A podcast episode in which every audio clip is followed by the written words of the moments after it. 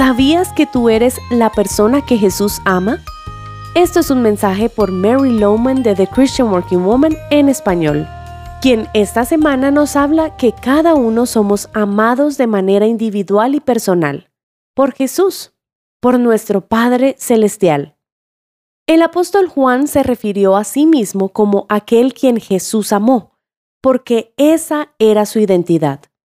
Si tú le preguntaras quién es Él, respondería, yo soy el que Jesús amó.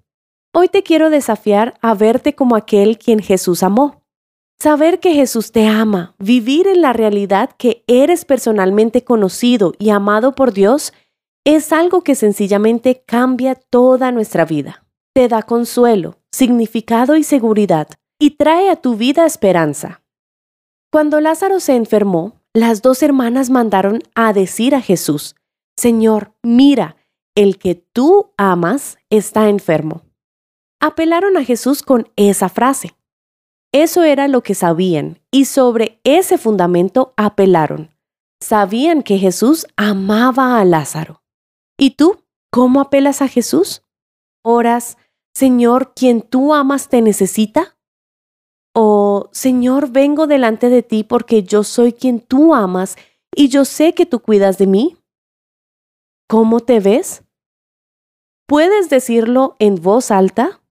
Si es posible, dilo ahora mismo. Yo soy quien Jesús ama. ¿Qué ocurriría en tu vida si en verdad comienzas a creer y descansar en el conocimiento que verdaderamente eres quien Jesús ama?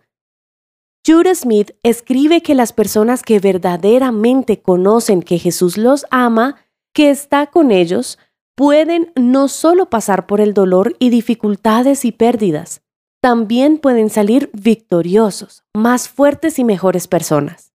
Y aquí hay un punto importante.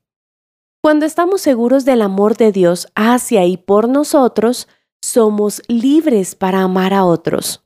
Y así es que el mundo conoce que somos discípulos de Jesús, por el amor que tenemos por otros.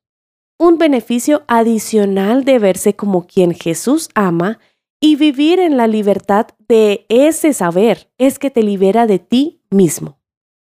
¿Sabías que tu mayor problema eres tú mismo? Así es para todos nosotros. Pero cuando puedas sobreponerte a ti mismo, cuando tienes la seguridad que eres valorado, especial y significativo, porque eres amado por Jesús, sencillamente serás libre para pensar más en otros. Eres tú a quien Jesús ama no lo olvides. Encontrarás copias de este devocional en thechristianworkingwoman.org y en español por su presencia radio.com. También búscanos en SoundCloud y Spotify como The Christian Working Woman en español para volver a escuchar este devocional. Gracias por escucharnos. Les habló Annie Sánchez.